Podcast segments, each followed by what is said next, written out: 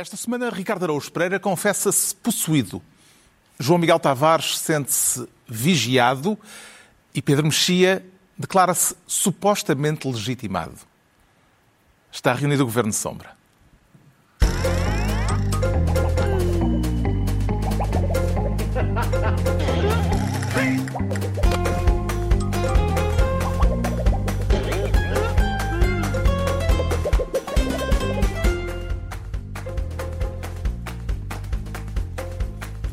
Ora viva, sejam bem-vindos. De regresso a março de 2020. Estamos outra vez fechados e com os números da pandemia fora de controlo. Daqui a pouco falaremos disso e das diferenças em relação ao confinamento do ano passado. Antes, porém, o Ricardo Araújo Pereira quer ser ministro da data para sugerir que se mantenha ou para propor alterações, Ricardo Araújo Pereira? Não, nem uma coisa nem outra, porque não tenho competência para qualquer delas, Carlos. É só para notar, eu para notar, eu anotar sou muito bom. E eu queria notar que no, no debate, no último debate com todos os candidatos, o último debate das presidenciais, os primeiros longos minutos do debate foram gastos a falar sobre a data das presidenciais. Sem, sem chegar a lado nenhum. Sem chegar a lado nenhum, até porque não havia hipótese de chegar. E isso foi um pormenor que deu mais um saborzinho especial a estas eleições, que eu recordo, são umas eleições em que o PS preferiu não participar. O presidente uh, incumbente participa, mas a contragosto, não põe cartazes, não faz, não faz, não manda tempos de antena, nada. E portanto, uma das candidatas diz: quem vai ganhar é aquele adversário. E, portanto, parece haver pouca gente interessada na, nas eleições e em ganhá-las. E estamos no meio de uma pandemia? Estamos no meio de uma pandemia. E o que exato. é que impede que as, eh, as eleições mudem de data? Ao que me dizem, o que impede é um livro que há. Uh, que, chamado Constituição e que, de facto, impede que eleições sejam adiadas assim à balda. Podia haver, uh, havia uma solução que era mas era preciso fazer uma série de gigajogas complicadas, porque não se pode alterar a Constituição em estado de emergência, por isso tinha que separar o estado de emergência e depois então tentar alterar a Constituição e depois retomar o estado de emergência e depois adiar as eleições. Muito confuso. Era bastante atenção, confuso. Atenção, Até tive... depois da manhã já começa a gente a votar. Atenção. Mas eu, tenho, eu tive um leitor extremamente inteligente, como é típico de quem me lê, como é evidente, eh, mandou uma sugestão que era desistirem todos em simultâneo. Portanto, eles juntavam Recomeçarem o processo eleitoral do zero. e decidiam todos, vamos todos desaparecer daqui para fora. E então tinha que se Tu, Ricardo, propõe uma giga-joga, tu propões uma moscambilha. É melhor estar quieto. Deixem as coisas como estão. Uma coisa é certa, é não se pode dizer que o problema só agora se tenha colocado, este problema da data e da pandemia. Vitorino Silva levantou a questão de forma particularmente enfática há quatro meses, no dia em que se apresentou como candidato. Vai ser uma vergonha se nós obrigarmos os nossos idosos que sempre votaram, sempre foram votar, nestas condições difíceis para eles, votarem nas eleições, podemos mandá-los das urnas de votos para as urnas do cemitério. Vou fazer tudo por tudo para que os políticos tenham responsabilidade e que adiem as eleições de janeiro para o tempo bom o candidato Tino de Rãs no dia 13 de setembro do ano passado. Será caso para se dizer que Vitorino Silva teve razão cedo demais, Ricardo Araújo Pereira? Acho que sim, Carlos, porque isto demonstra que, Tino, que o Vitorino Silva é o candidato da intertextualidade, porque é um candidato que lê a Constituição em permanente confronto com o borda d'água. E aí vai percebendo, espera aí que em janeiro está frio, coisa que aparentemente ninguém tinha percebido e que realmente, de facto, quando estamos a, a lidar com uma doença cujo contágio se torna mais acirrado no tempo frio, talvez tivesse sido ajuizado não marcar as eleições. Chamando a atenção para uh, a expressão ir às urnas.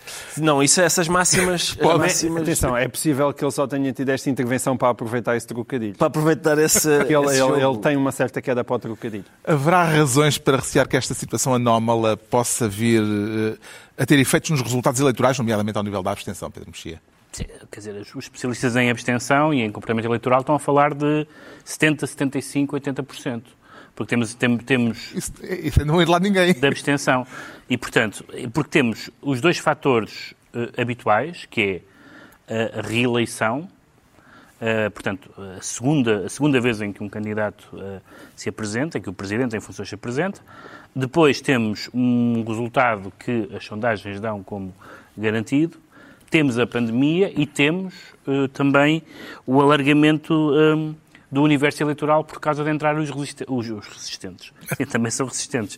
Mas os residentes, portugueses residentes no estrangeiro, que evidentemente votam pouco, votam em números uhum. baixos por boas e más razões. E agora já Às não é preciso deviam... inscreverem-se, estão automaticamente Exato. nos cadernos eleitorais, o que faz com que, Pronto, não indo portanto, lá... O efeito, uh, o efeito conjunto de tudo isso pode, eh, pode aumentar a abstenção a níveis nunca vistos. Sendo que nós nunca lidamos, não sabemos muito bem quais são as consequências de uma abstenção dessa natureza. Uh, se é possível que uh, não mude, sei lá, uh, o, que o terceiro não passe a ser o primeiro ou coisa do género, mas pode certamente uh, uh, forçar a uma segunda volta, pode uh, passar o quarto ser o segundo, é, é, perfeitamente possível, estamos a falar, e depois também tem, temos que fazer uma, resultado. temos depois de fazer uma, uma especificação, por exemplo, das faixas etárias, quais são as faixas etárias mais suscetíveis de ficar em casa, em que é que essas pessoas iriam votar, e portanto pode, seria sempre mau do ponto de vista de que um presidente ou um governo, ou seja quem for, eleito por menos pessoas, é, quer dizer, tem a mesma legitimidade, mas tem uma legitimidade menos uh, pujante e possante. Mas se for, uh, se forem números que possam parecer à generalidade dos cidadãos pouco significativos, estes resultados foram estes, lá foram meia dúzia de pessoas, Bom, nós nunca enfrentamos isso. Isso parece um problema, não é para os candidatos, parece um problema para a democracia. Como é que encara o facto de eh, interrompermos o confinamento de domingo a oito dias para irmos votar, João Miguel Tavares? Como Ricardo Augusto Pereira já explicou com grande brilhantismo, não acho que haja grande alternativa. Portanto, acho que a interrupção das eleições estão marcadas, isto ainda é uma democracia. Não há Mas não maneira... se pensou nisto a tempo? Ah, não, esse é, esse é outro lado. Claro que não se pensou nisto a tempo. Não é só na data das eleições. É outras coisas, como nós assistimos a uma balbúrdia monumental nos Estados Unidos por causa de uma coisa chamada voto por correspondência. Cá nunca foi uma coisa que, pelos vistos, tenha entrado na cabeça sequer das pessoas. Ou seja, essa é a, dificuldade eterna deste país, é fazer as coisas de maneira diferente àquilo que é habitual. Nós vamos falar nisso também a propósito agora das escolas. Embora o voto antecipado Existe... este ano vá ser eh, mais relevante, o voto antecipado. Sim, mas é o voto antecipado, quer dizer, mas não se encontrou, isso já existia, não se já encontrou existia, formas claro. alternativas de fazer as coisas. E isso é, é, é é, é, muito visível aqui. É muito... Agora, não, há, não acho que haja, também não acho que seja por causa das pessoas em votar que os números vão explodir. Esse, os números vão explodir, certamente estão a explodir, mas é por outras razões. É porque as pessoas deixaram de ter medo da pandemia. Sim, não vai haver mais pandemia por causa não, acho de, que vai haver mais do, pandemia. do voto. Não, não. O que vai haver é menos gente a votar com medo uh, da pandemia. Com, é, e, e, com razão. Tem que levar a caneta. E toda, tem que levar, toda a, gente levar a sua própria E vamos caneta. ver como ainda corre nos lares e, e há autarquias a protestarem, dizerem então, mas agora nós não claro. temos meios para fazer isto. E, portanto, há muita confusão e muita balbúrdia em perspectiva, como o Ricardo Augusto Pereira gosta, que é ótimo para o programa dele. E a questão da legitimidade, ou da maior ou menor legitimidade em função eu, eu, de uma taxa de abstenção não, isso é legitimidade, a legitimidade eu não compro. Não acho que não, ela existe. Há, alguém não, por ter 30%... Legitimidade não é a palavra certa, mas há menos força, quer dizer, é menos força se fores eleito com um milhão de votos ou se fores eleito com 3 milhões de votos, com Sim, certeza. Mas, não é? contexto, não acho que isso Não é legitimidade em sentido abstrato, o não é? O problema foi aquilo que tu apontaste, é que, de facto, com, com o nível de abstenção desse, supostamente aquele, aquele eleitorado que está mais empenhado em apoiar o seu candidato está com mais vontade de ir às urnas. E, portanto, aí toda a gente já imagina o, aquele senhor de quem toda a gente está sempre a falar a, a, a poder beneficiar disso. Mas é completamente imprevisível. Entregamos ao Ricardo Araújo Pereira a pasta de Ministro da Data. Quanto ao Pedro Mexia, quer ser desta vez Ministro da Campanha Triste e ainda haverá espaço para umas farpas eh, ou está tudo em serviços mínimos? Farpas, farpas, entre candidatos, neste caso, mais do que entre colunistas e, e políticos. Mas, hum, na verdade, o modelo que nós tínhamos pré-pandemia uh, era um modelo que já estava, a ser, já estava a sofrer algumas mutações nos últimos anos, ou seja, já, não, já tínhamos passado um bocadinho o modelo da caneta, do porta-chaves, do autocolante e até do cartaz, de certa forma. Já não uh, se dão uh, micro-ondas? Exatamente, nada, nem frigoríficos, nem nada, é uma, uma tristeza. Mas já estávamos claramente com uh, a campanha online, evidentemente, e também com aquilo que a certa altura alguém decidiu chamar as arruadas, que tem, algo, que tem um aspecto que é, digamos assim, folclórico, mas tem um aspecto muito importante e particularmente importante para alguns dos candidatos, tanto à esquerda como à direita, que é o contacto humano. Há pessoas que são melhores no contacto humano do que a debater, outras são melhores a debater do que no contacto humano. Mas apesar da campanha ser triste desse ponto de vista, o debate, os debates televisivos, nos seus melhores momentos, quer nos debates 1 a 1, quer, nos, quer no debate a 7, permitiram ver uh, um fenómeno que não tinha acontecido muitas vezes e que, em geral, boa parte dos políticos portugueses uh, e até dos partidos evitam, que é debates ideológicos. Os debates que eu gostei de seguir foi, um, foram que eu mais gostei de seguir a não ser o da Pacheirada, mas com substância, foram os debates em que havia alguém que dizia, aliás, até jornalisticamente se dizia, o candidato comunista, o candidato liberal, e portanto era muito claro que aquelas pessoas tinham uma visão do mundo, uma série de propostas muito claras, muito diferenciadas, ninguém vai ao engano uh, votando nesses candidatos, e eu acho que isso foi esse regresso da ideologia um, que, em alguns aspectos, pode ser lamentável, mas, noutros aspectos, é muito clarificador. Parece que foi mais esclarecedor, então, por isso, o facto de eh, a campanha se ter feito quase exclusivamente na televisão? Sim, eu, eu, eu, eu os dois, dois dos candidatos cujas intervenções eu apreciei mais por essa componente, que é uma componente digamos, puramente ideológica, não é nem da, nem, nem da simpatia pessoal, nem do contacto de rua, é, é, foi João Ferreira e Tiago Maia. Um, que claramente uh, uh, tinham, exprimem na, na sua plataforma eleitoral a, a, ideologia em que acreditam. E eu acho que isso é muito positivo. No momento em que, em que as pessoas têm um discurso que as ideologias já não interessam, já, já caducaram, já ultrapassaram, eu acho que o, os, os políticos são eleitos como uma plataforma ideológica e isso é bom, não há nada de errado nisso. Convém não serem dogmáticos e, e cegos. Uh, mas uh, isso foi um aspecto positivo e eu senti que nestas eleições, por razões diferentes, talvez por haver mais partidos, isso aconteceu como já não acontecia há muito tempo. Que notas é que tirou do último debate televisivo, João Magal Tavares? O, o único debate que reuniu todos os candidatos sim. na televisão. Haverá na segunda-feira um uh, na rádio. rádio. Sim. Quer dizer, não tirei grandes notas, aquilo é demasiada gente para ser propriamente um debate muito esclarecedor, mas foi bastante civilizado. Essa é a primeira nota. Acho que foi ganho pela pessoa que não estava presente, que foi Marcelo Rebelo de Sousa. Aliás, do modo geral, acho que tudo somado o Marcelo Rebelo de Sousa ganhou uh, esta primeira fase da campanha eleitoral. Acho que há uma grande diferença entre eles, e mostrou-se isso, uma grande diferença entre eles e, o, e, os outros candidatos. Embora o que eu achei mais divertido não foi tanto o que se passou no debate, mas foi o pré-debate, que foi a exasperação de Marcelo Rebelo de Sousa por ter de ficar em casa, porque ficou à espera de um papel digamos assim, ou pelo menos de uma autorização escrita pela parte da DGS. E aí houve um grande conforto meu, que é quem, como cidadão, pensar: olha, até o Presidente da República está à espera de um papel que não consegue ter. E isso uh, achei que foi, foi extremamente instrutivo. Um, um, Presidente da República que não consegue da DGS uma autorização para poder ir debater ou então para não poder ir debater. E estar zangado por causa disso. Senti-me mais próximo dele.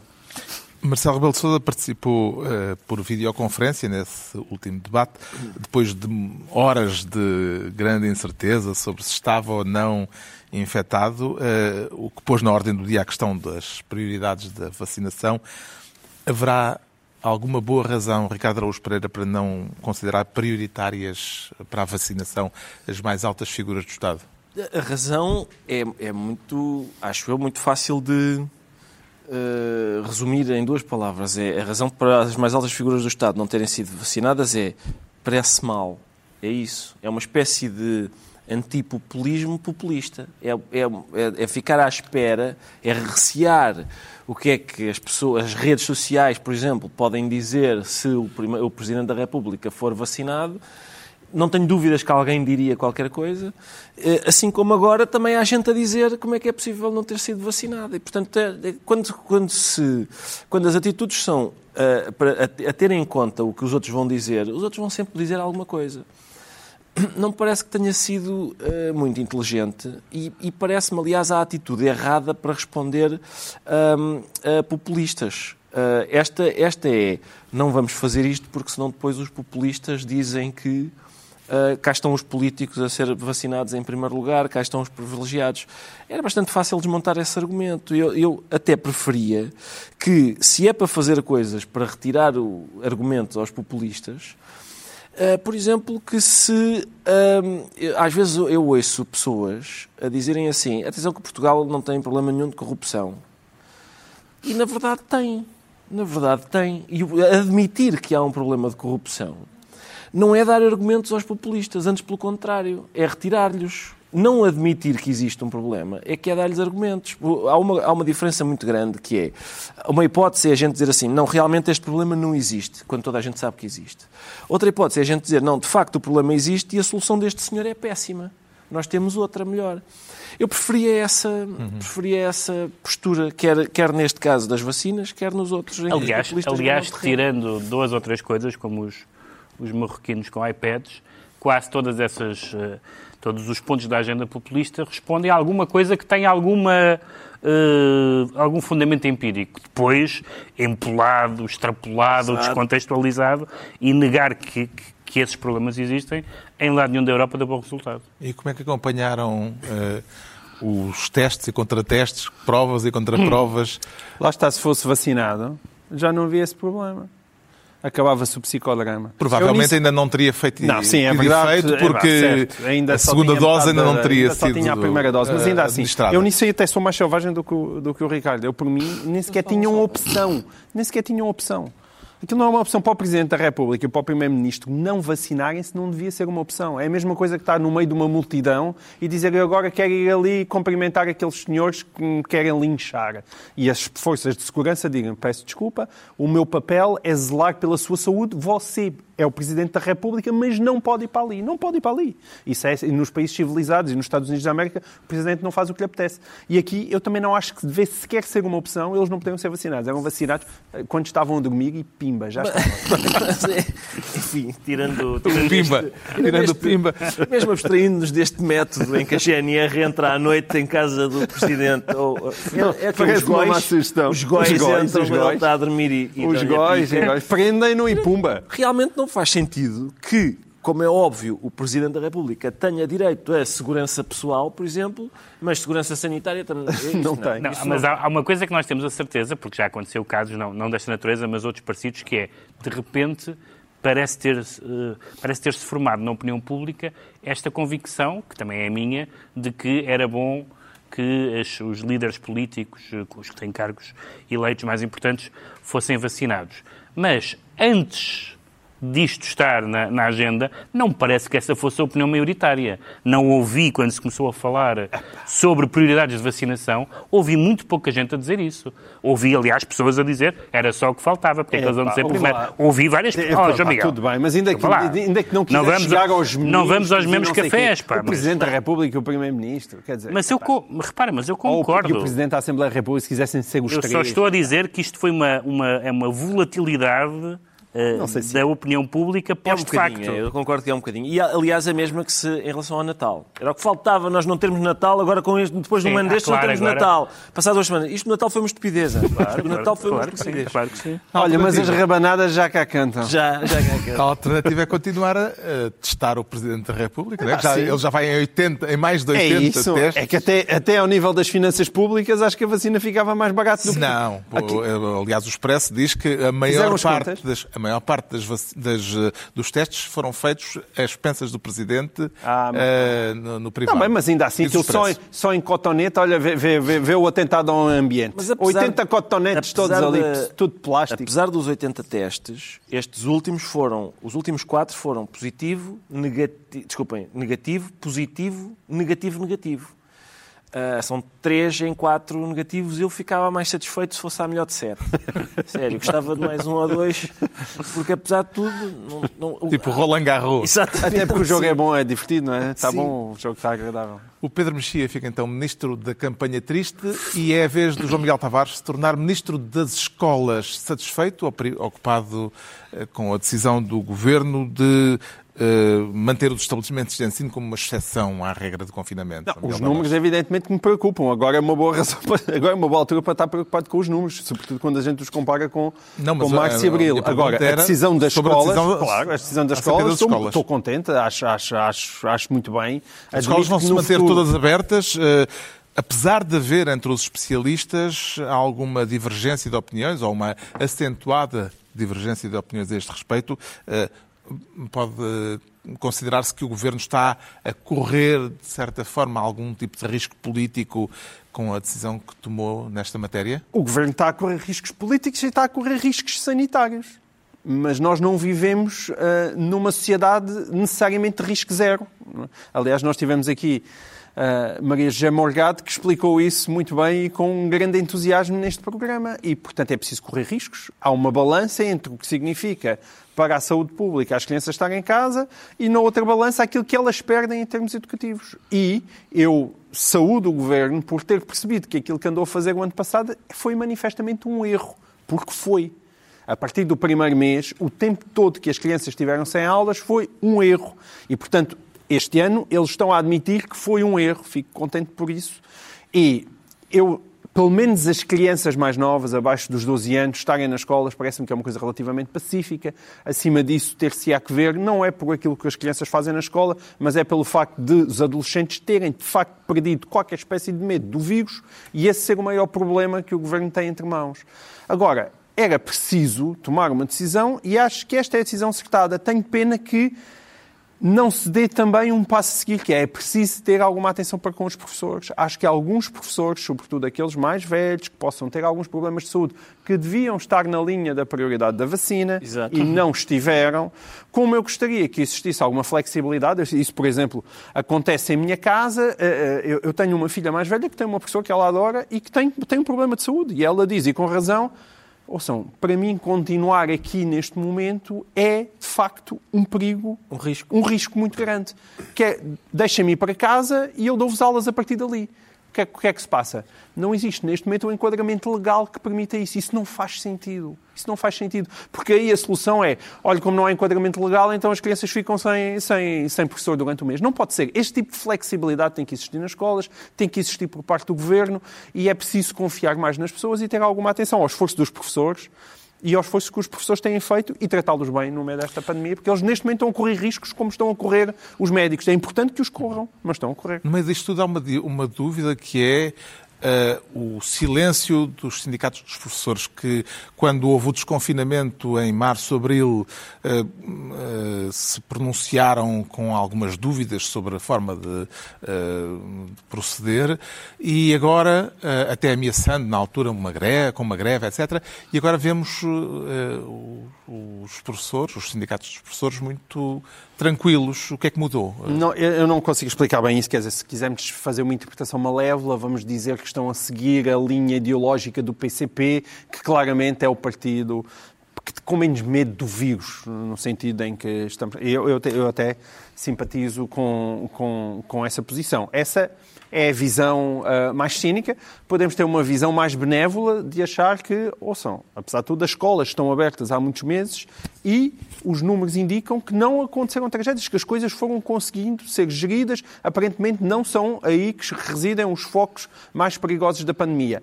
É verdade, mais uma vez, retornando à história que nós estávamos a falar, da falta de preparação e às vezes de imaginação para fazer as coisas de forma diferente. Eu, por exemplo, na minha casa, os meus filhos estão todos no ensino público. Eles começaram as aulas a 20 de setembro a 21 de setembro, penso uma coisa assim. Esse, esse mês é um mês desperdiçado. Os miúdos deviam ter provavelmente começado as aulas ainda, se calhar em agosto, ou pelo menos logo nos inícios de setembro, para agora, neste terrível mês, sim estarem um mês sem aulas. Isso, mais uma vez, não foi feito, não foi preparado. E é Podia-se ter tipo... pensado na alteração do calendário escolar. Acho que se devia ter pensado na alteração do calendário escolar, mas esse é o tipo de flexibilidade onde, epá, onde, nós, onde o, que o país não tem que o país não tem. Aquela coisa de. Há uma espécie de políticas públicas em posição de missionário e nunca se lembram, se calhar experimentamos agora de outra maneira. Dizem, ah, não, estou habituado assim. E é uma pena. O regresso às aulas em que posição é que achas que devia ser? Tinha umas ideias sobre isso. Epá, eu... Hã? Quer dizer, são crianças e, e jovens. CCM está a indicar. Esta hora já não estão a ver o. CCM já não estão a ver. As regras do confinamento são genericamente as mesmas do ano passado, com esta exceção para as escolas e também, desta vez, com missas e futebol. Eh, a experiência do confinamento anterior faz com que esta situação, para si, Ricardo Araújo Pereira, seja agora mais aceitável, por já saber com o que é que contamos ou torna, pelo contrário, mais penosa? Sim, pois é, há realmente um misto das duas, não é? Porque já sabemos, receamos ir outra vez para. Embora com as escolas, se as escolas abertas, eh, as pessoas podem estar em casa um bocadinho mais à vontade, não, é? não, não estão lá os miúdos. Então, os, os, professores coitados é que. Bem se viu como o João Miguel Tavares está Miguel, satisfeito, estava, não é? Está tão aliviado, sim. Os professores coitados é que estão, vão, vão aturar os filhos dos outros para a escola. Eu tenho sempre isso presente. Sempre isso presente, que os professores são gente que atura os filhos dos outros durante o dia e os seus próprios durante, durante a noite. Uh, para eles deve ser mais difícil. De resto, sim, eu acho acho que se aprendeu, aprendemos duas ou três coisas, isso é só é a parte positiva, se calhar percebemos que não precisamos assim de tanto papel higiênico, talvez em princípio já não vai haver a mesma corrida uma corrida, aliás. Não vai haver a mesma corrida, também não vai haver o mesmo fechamento. Sim, não, não vai, haver, haver Mas já da outra vez, desse, do ponto de vista do papel higiênico, nunca houve fechamento que justificasse não, mas o assambarcamento. tinham medo. O, o grande problema disto não. é que as pessoas perderam medo. Logicamente. Sim. Uh, houve coisas que se aprenderam, mas é de facto, como já passámos por isto, sabemos que não vai ser fácil outra vez, porque, porque na altura uh, percebemos que isto não. Lá está, não, não é uma situação uh, especialmente agradável. Está suficientemente aprovisionado de leitura, Pedro Mexia, para voltar a passar o próximo mês, ou mês e meio, ou dois meses, é fechado em casa? A vida toda. Todos é? nós aqui nesta mesa, e muitas pessoas nos estão a ouvir, que compram livros, já estão na fase da vida, de vez em quando se levanta, olham em volta e dizem não tenho, não vou viver, não, não vou viver 320 anos, não vou ler isto tudo. Ainda por cima, não sei se permites que eu faça esta inconfidência, mas o Pedro Mexia tem livros no fogão. No fogão! Já não tenho, já não tenho. Já não tens já no não, fogão? Isso foi numa fase muito incipiente não, da que... minha arrumação doméstica. Herderam, herderam. É, mas, eh, mas eh, Parece-lhe que era inevitável uh, uh, o facto de se a fechar teatros, cinemas e livrarias, apesar desta particularidade agora da livraria ao postigo. Livraria ao postigo. Há aqui duas coisas, queria dizer uma coisa sobre, sobre a cultura e sobre as missas. Uh, sobre, sobre a cultura, porque, uh, de facto, já ouvi uh, várias pessoas ligadas a, a, diferentes meios a dizer, exprimir opiniões diferentes, dizendo que atividades não muito concorridas, com medidas de segurança e de distância, etc. Enfim, já tivemos, já tivemos esta conversa, uh, podiam decorrer. Um, há, de facto, agora esta linha de apoio, que vamos ver se chega para as necessidades. Nunca chega, mas é, um, mas é uma mas é uma medida, pelo menos. Uh, e há depois toda a discussão sobre o que é que quer dizer primeira necessidade, atividades indispensáveis. Evidentemente que é indispensável, indispensável é comer e dormir. Praticamente nada é indispensável. Portanto, ler não é indispensável. Mas num sentido um bocadinho mais amplo da, da, da palavra indispensável, uh, as atividades culturais e algumas delas eh, fazem parte dessa definição. Sobre as missas, queria só dizer uma coisa que é, ainda bem que há missas, porque eu vou mandar rezar uma missa de sufrágio pela app Stay Away Covid, que 60% das pessoas que instalaram já desinstalaram. 1 milhão e 800 mil foi pessoas. Um, foi uma vida curta, promissora, como aqueles jovens que parecem que vão longe, mas que, mas pronto, não foi longe. Não foi muito longe, Paz não. à sua alma. E a livraria ao postigo? Acha que vai usar? Já, já da outra vez, já da outra vez. Já havia? livros ao postigo. Sim, sim, sim, sim. Sim, mas isso de forma ilegal. Nada, como de forma ilegal? Não podias comprar. Não, eu, não, não. não no Março e Abril estavam mesmo fechadas, não havia. Não, havia, havia jornais ao postigo, havia livrarias que tinham jornais certo. e que vendiam jornais ao postigo mas já que estavam os livros ali ao lado, não é preciso, enfim, infringir a lei brutalmente, é só esticar o braço. E, e, eh, e esta coisa de não se poderem vender livrarias nos, eh, livros nos supermercados? Eh, Acho que é para as pessoas irem ao postigo, não é? Pois, acho que sim. Quer dizer, é, é basicamente... Para defender as livrarias? Deve ser. Sim, deve ser. Acho, eu não, não, não vi outra justificação. Já as não, editoras? Não, não, imagino outra... Pois, para as editoras é complicado porque, para o bem e para o mal, nos supermercados, nos hipermercados, vendem-se bastantes livros porque se vende poucos livros em Portugal e, portanto, essa é uma parte, para certo tipo de livros, eh, essa é uma parte importante. Mas, mas isto é possível, evidentemente, 15 dias, pode ser possível um mês, mas a cultura não pode ficar fechada indefinidamente. Eu ia ver uma peça de teatro que teve uma representação e depois fechou. Na primeira o Serjal, que é sobre coisas a fechar. Uh, e, e, portanto, assim não dá. O João Miguel Tavares fica então Ministro das Escolas e estão entregues as pastas ministeriais por esta semana. Altura agora para sabermos porque é que o João Miguel Tavares, ainda ele, de novo ele, se declara vigiado. E a vigilância a que se refere uh, é legítima ou ilegal, João Miguel Tavares?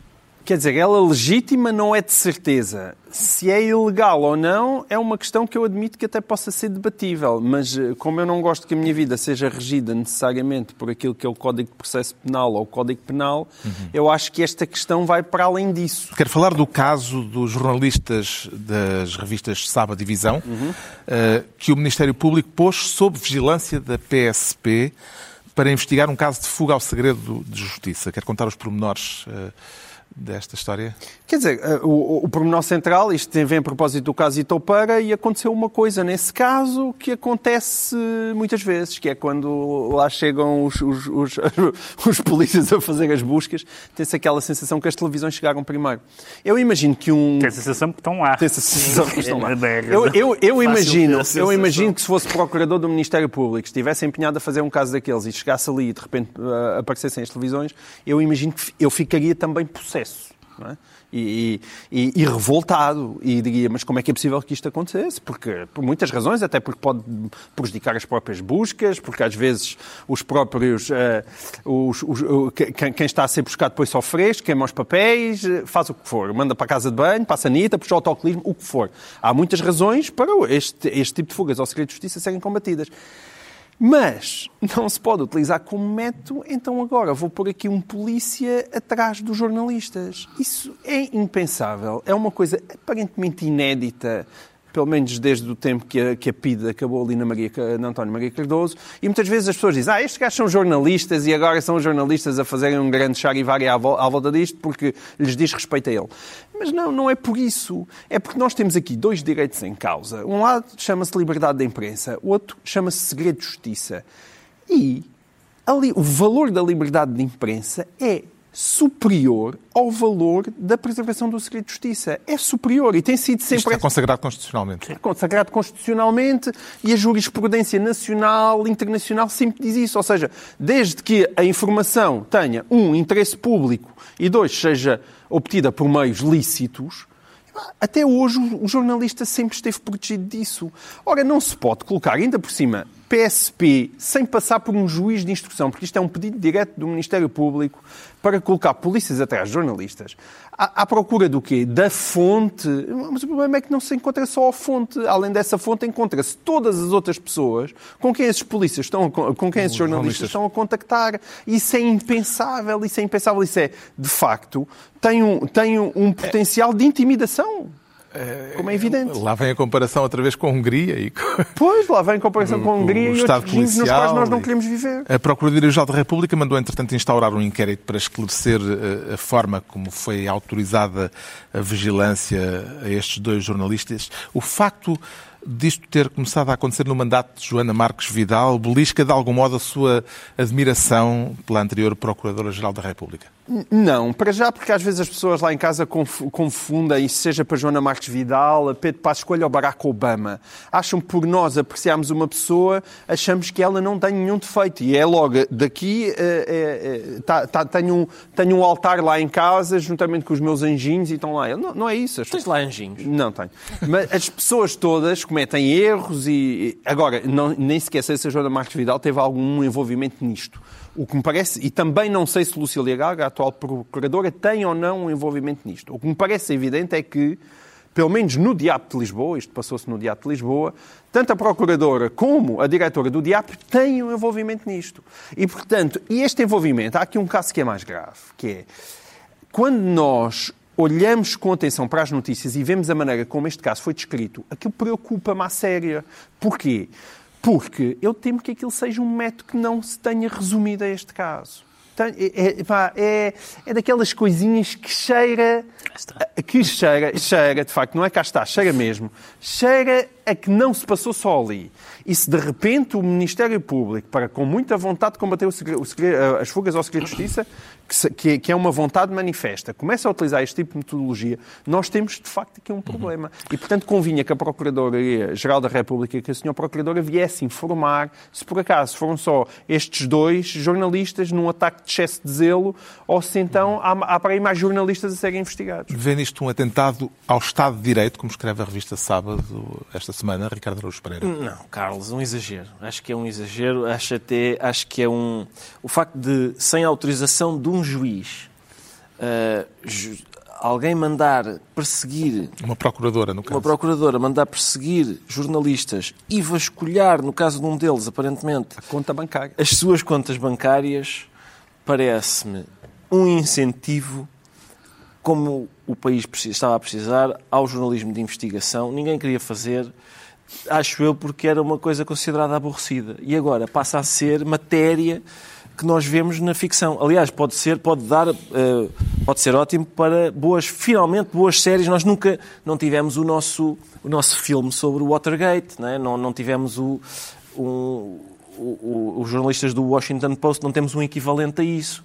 E finalmente podemos ter, podemos ter jornalistas na, na clandestinidade a tentar obter informações, a, a falarem com as suas fontes através de as andorinhas voam para sul na primavera, troca de códigos. Já tivemos isso eh, aqui Ah, atrasado. Tivemos, sim, mas já há muito tempo que não tínhamos e eu, eu sentia falta. Eu acho que dá uma emoção, é muito mais emocionante assim.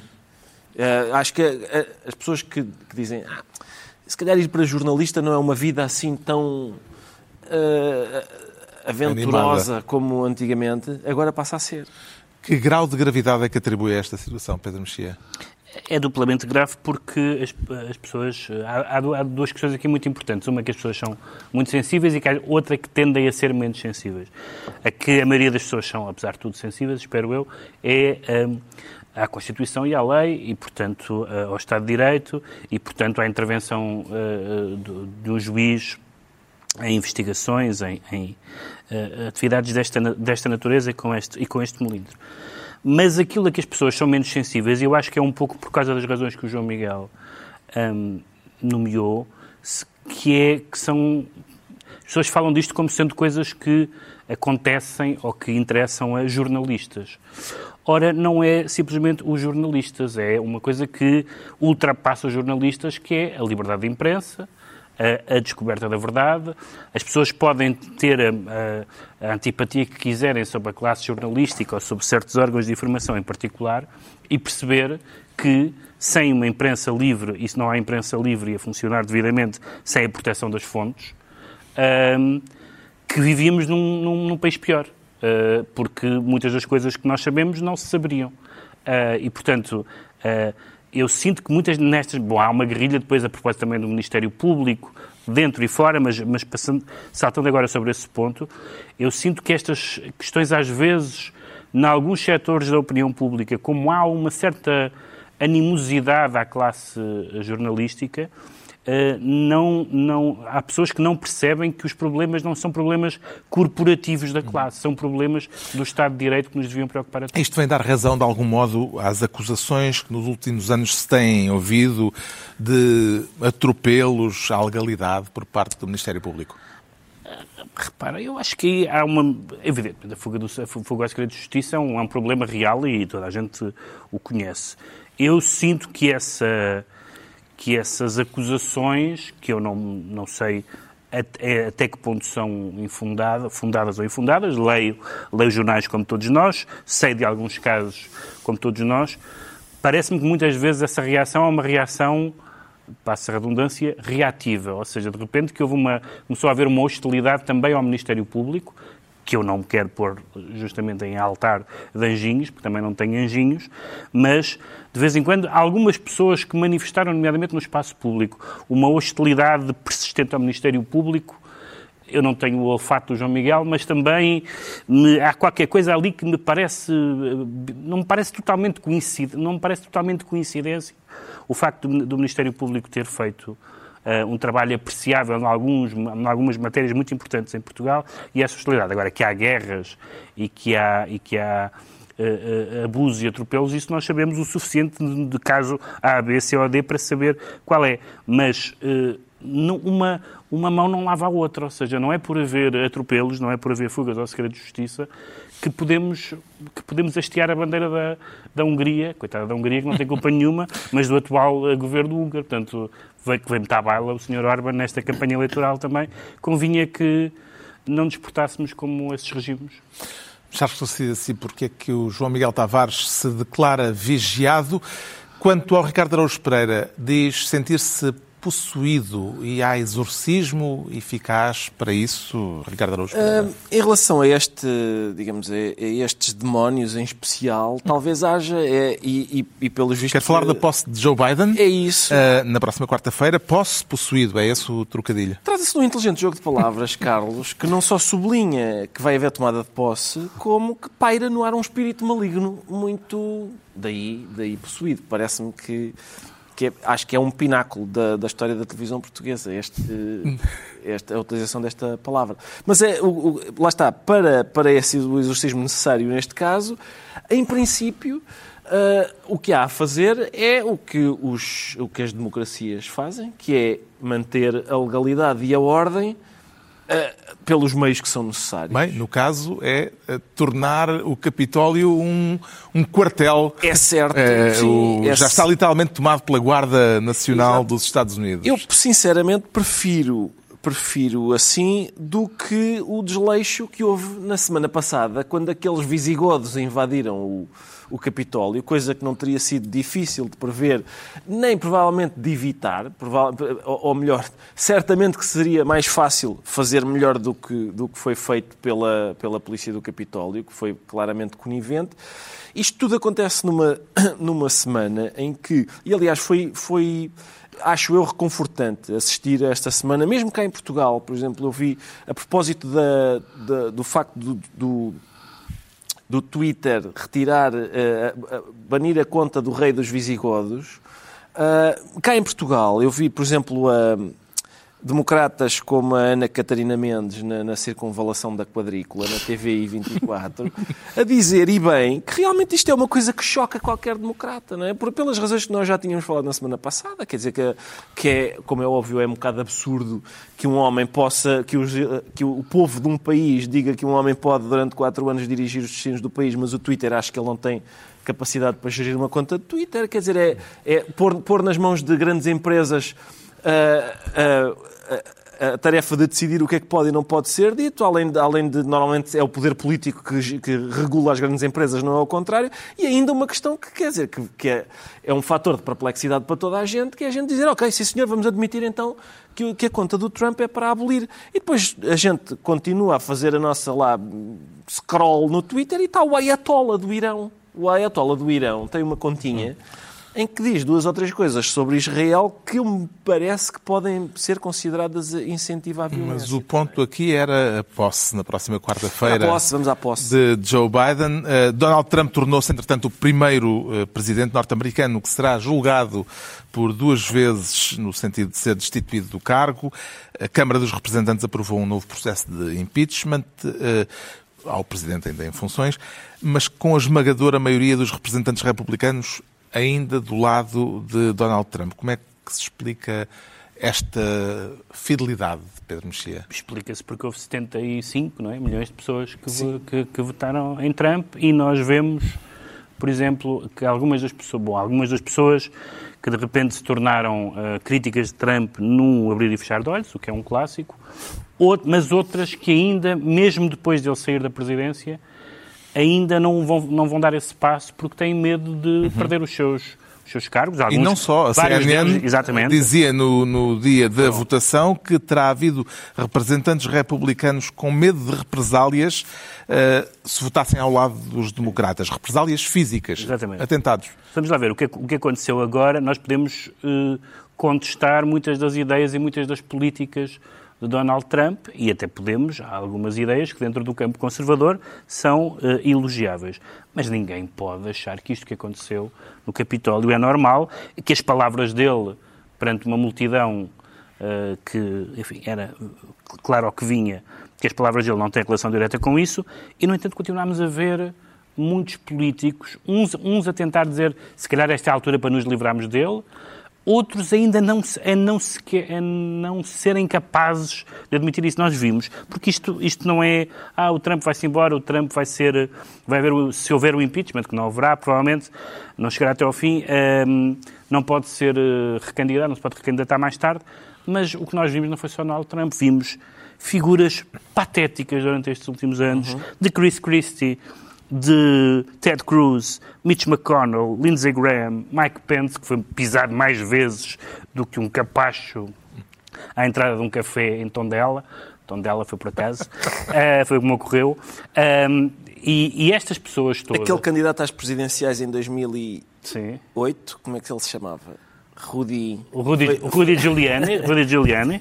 Rudy Giuliani, que agora está a tentar cobrar os seus serviços Uh, só, Donald Trump, mas, mas Donald Trump não lhe quer pagar. Só em tinta é uma conta calada. Coitado. Uh, mas uh, mas uh, esmoreceu, portanto, o apoio dele ao presidente esmoreceu por causa disso. Também me acontece, sabes? Quando, quando, quando me é- pagam eu fico muito mais entusiasmado. Portanto, o que nós vimos foi o colapso de, de todo o establishment, com honra que seja feita, com exceção da família Bush.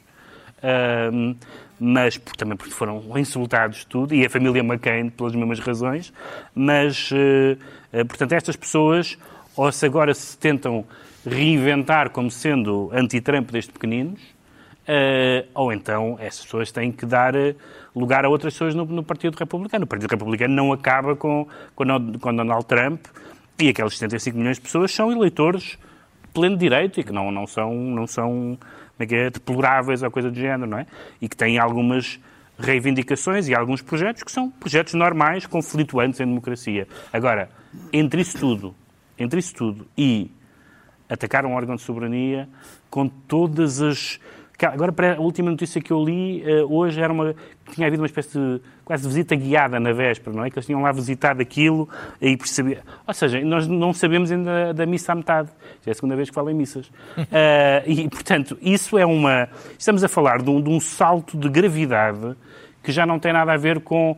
Vejam lá as coisas que este senhor andou a dizer, a, língua, a maneira como ele ofendeu os candidatos, ou que políticas desagradáveis que ele defendia. Não, isto é um golpe hum. contra a democracia americana. Como é que vê este novo processo de impeachment, João Miguel Tavares? Eu acho que os dois lados têm alguma razão, porque, quer dizer, a razão do lado republicano é quando dizem bem, que, é, que é um processo um pouco bizarro, no sentido em que vai-se fazer um impeachment a um presidente que já lá não está. Sim, não é? mas é um sinal político, por um lado, de condenação de Exato. uma situação e de, concreta. E de impedir a recandidatura. Por outro lado, poderá vir a impedir a recandidatura. Exatamente, não é? de impedir a recandidatura, embora eu já tenha aqui dito, e, e, e acho que tenho razão que a, que, que a carreira política de Donald Trump acabou no dia 6 de janeiro, mas também sou sensível a esse argumento que acabaste de dizer, que é o argumento dos democratas, que é, bem, isto foi uma coisa de uma gravidade impar e, portanto, é preciso uh, haver também uma punição política por aquilo que aconteceu.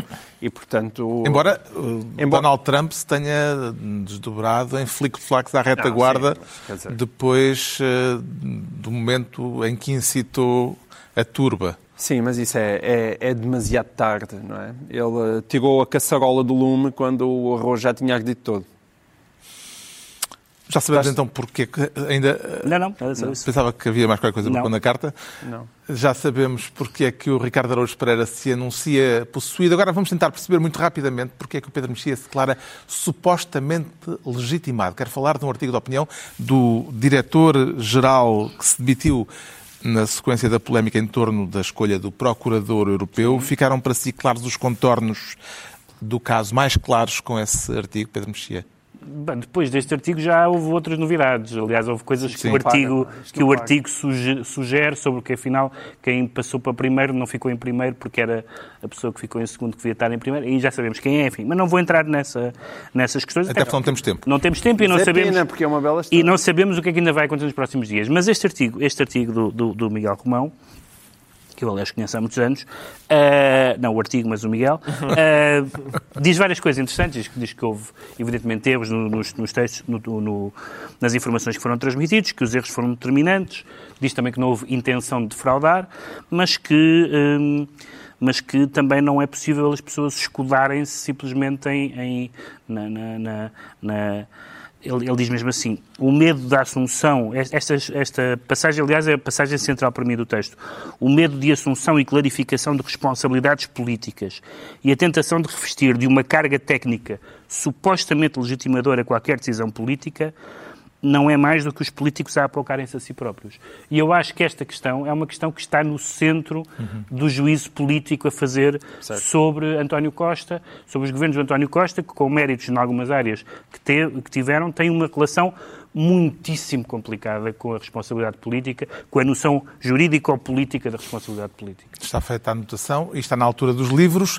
E eu trago esta semana uma edição que reúne obras de um dos nomes fulcrais da literatura ocidental, o autor da Divina Comédia.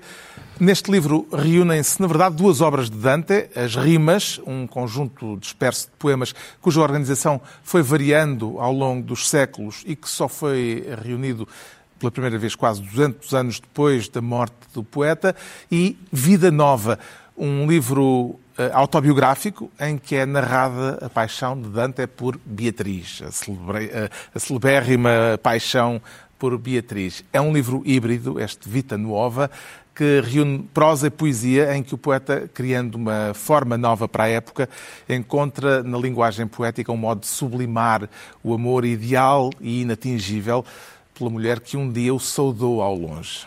Isto era no século XIII, claro. A edição é da imprensa nacional e é muito bonita. O João Miguel Tavares, em contraponto com a poesia, traz um livro técnico, desta uh, vez. Sim, mas também é muito poético, curiosamente. Chama-se Dicionário Técnico de Termos Alfarrabísticos e é uma segunda edição, uma segunda edição aumentada. Uh, e o autor é o Paulo Gaspar Ferreira, que acumula, uh, não só enquanto autor deste livro, mas também como mentor de um projeto no Porto chamado In Libris, que é simultaneamente um alfarrabista e também aquilo que eles chamam um laboratório de encadernação artesanal. Portanto, é alguém com uma paixão muito grande pelos livros. E, e este, este dicionário eh, parece, quando se, quando se usa a expressão dicionário técnico, parece que é uma coisa pesada, mas é tudo menos pesada. Aliás, antes do programa, nós estava, eu estava aqui a brincar e dizer que isto é como a Bíblia, dá para abrir em qualquer página e nós ficamos deliciados com aquele conjunto de, de, termos, porque o mundo dos livros é um mundo cheio de termos técnicos e de palavras obscuras, mas que são absolutamente fascinantes e, portanto, eu recomendo isto. Ainda por cima, para a pandemia, parece-me um livro perfeito para ficar em casa e para mergulhar a fundo neste universo. O Pedro Mexia traz ensaios de George Orwell. Sim, o Orwell tem estado, mas nunca deixou de estar eh, na Berlinda. Agora há uma profusão de edições, profusão, ainda por eh, cima, uh, títulos no, repetidos entrada, em várias editoras. Entrada no domínio público, claro, tudo isso essa também. É a razão. Uh, já é à borla agora, já não se paga direitos de autor. E eu sou, enfim, um, um, admirador moderado da ficção do Orwell, mas um, um enorme admirador dos ensaios, um, que são ensaios que se distinguem de e há uma grande tradição ensaística uh, uh, inglesa, naturalmente, mas, há, mas que se distinguem pela não, por duas características que ele nunca deixou de ligar, que é a clareza linguística e a clareza moral, que para eles estão, não, não, não estão, eh, não se podem associar. O que, o que gerou, aliás, um fenómeno que é quase único na história da, da, da, da, escrita política, que é um autor muito admirado pela esquerda e muito admirado pela direita.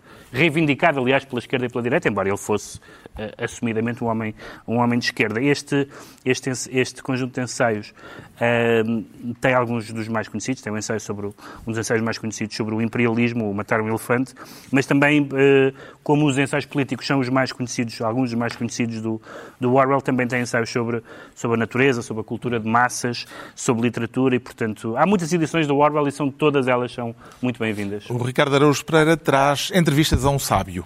Exatamente, são quatro entrevistas, aliás, chama-se mesmo quatro entrevistas com George Steiner. Deixa-me só. E quem as faz? Sim, o...